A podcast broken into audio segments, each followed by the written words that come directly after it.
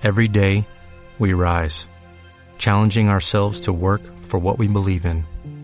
At U.S. Border Patrol, protecting our borders is more than a job, it's a calling. Agents answer the call, working together to keep our country and communities safe. If you're ready for a new mission, join U.S. Border Patrol and go beyond. Learn more at cbp.gov/careers. Podcast Millennium.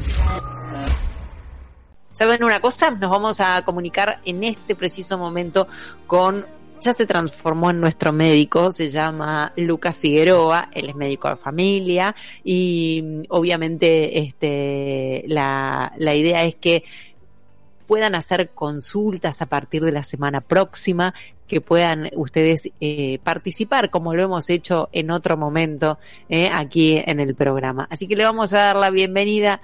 Lucas, muy buenas tardes. Bienvenido a la familia de BDR. Ahora sí, ya formalmente a partir de la semana que viene. ¿Cómo estás?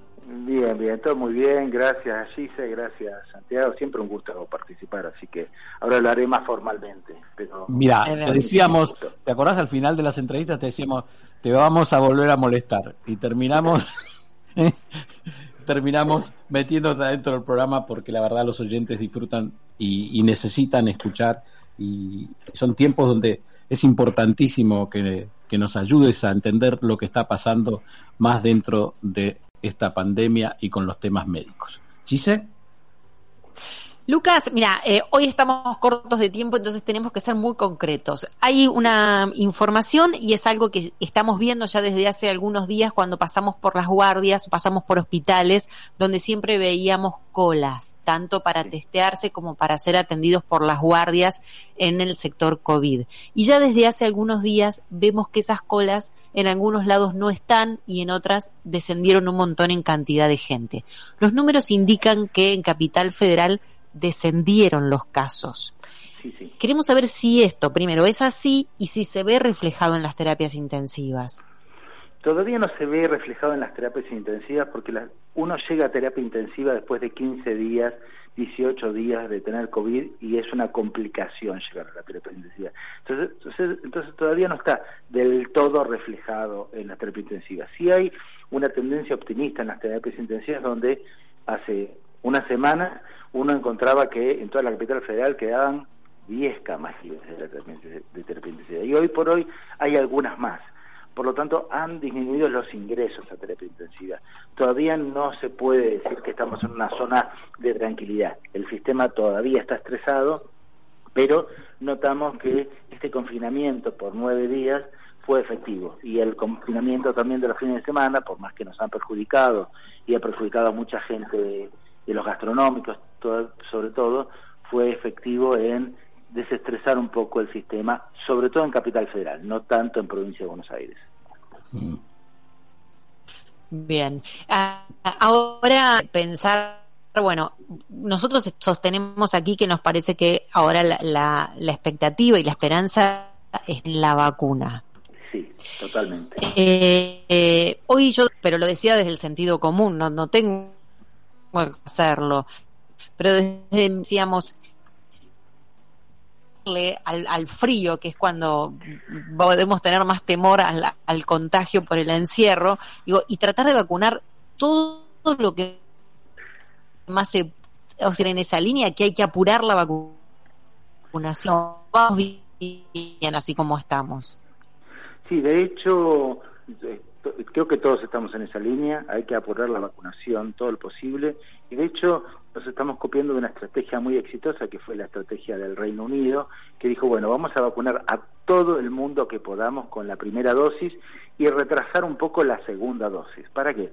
Para que tengamos la mayor cantidad de gente con algo de protección, con bastante protección por la primera dosis y vemos si en tres meses volvemos a hablar para darle al resto de las personas.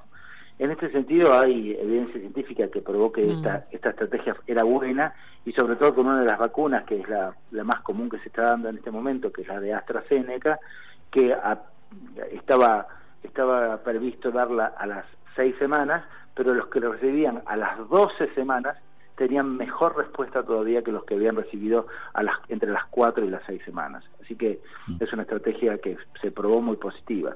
Para que nos demos una idea, por esta estrategia y por vacunar a todo el mundo, a partir de tener vacunado el 30% de la población en Reino Unido, bajaron las muertes, pero catastróficamente, y bajaron también las internaciones, pasando de 8.600 este, pacientes a 3.600, mucho menos de la mitad.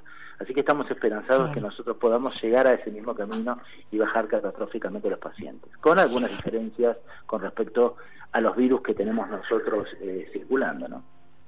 Lucas Figueroa, estamos hablando de Lucas Figueroa, el doctor Lucas Figueroa. Acabo, estoy leyendo aquí Patricia Llanot de CNN, acaba de publicar alarmante situación COVID en Argentina, donde hay 7.698 personas en unidades de terapia intensiva, una cifra récord en pandemia y que lo ubica como tercer país del mundo con la mayor cantidad de pacientes graves jóvenes. Sí, sí, sí, sí, es así, es tal cual que lo dice. Todavía por eso digo que la situación es grave, están bajando los pacientes, digamos, eh, que consultas con COVID, pero todavía no están bajando las camas de terapia intensiva al nivel que nosotros querríamos.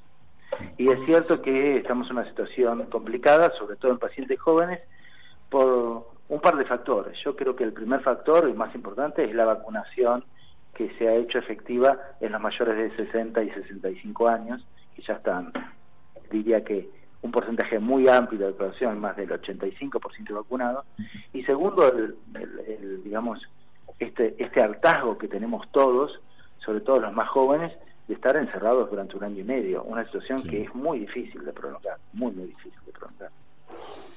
Lucas, nos estamos encontrando la semana que viene y ahí sí ya los oyentes están preparando para preguntar este, las dudas que tengan y vamos a abrir el, consultorio de BDR en pleno vuelo. Así que te esperamos la semana que viene. Bueno, muchas gracias por la invitación, agradecido a ustedes de darme la oportunidad y dispuesto a tratar de responder con, con, con lo que sabemos este, las preguntas de los oyentes. Un abrazo. Bueno, muchas gracias. Cuídate mucho. Lucas Figueroa, con nosotros. Podcast Millennium.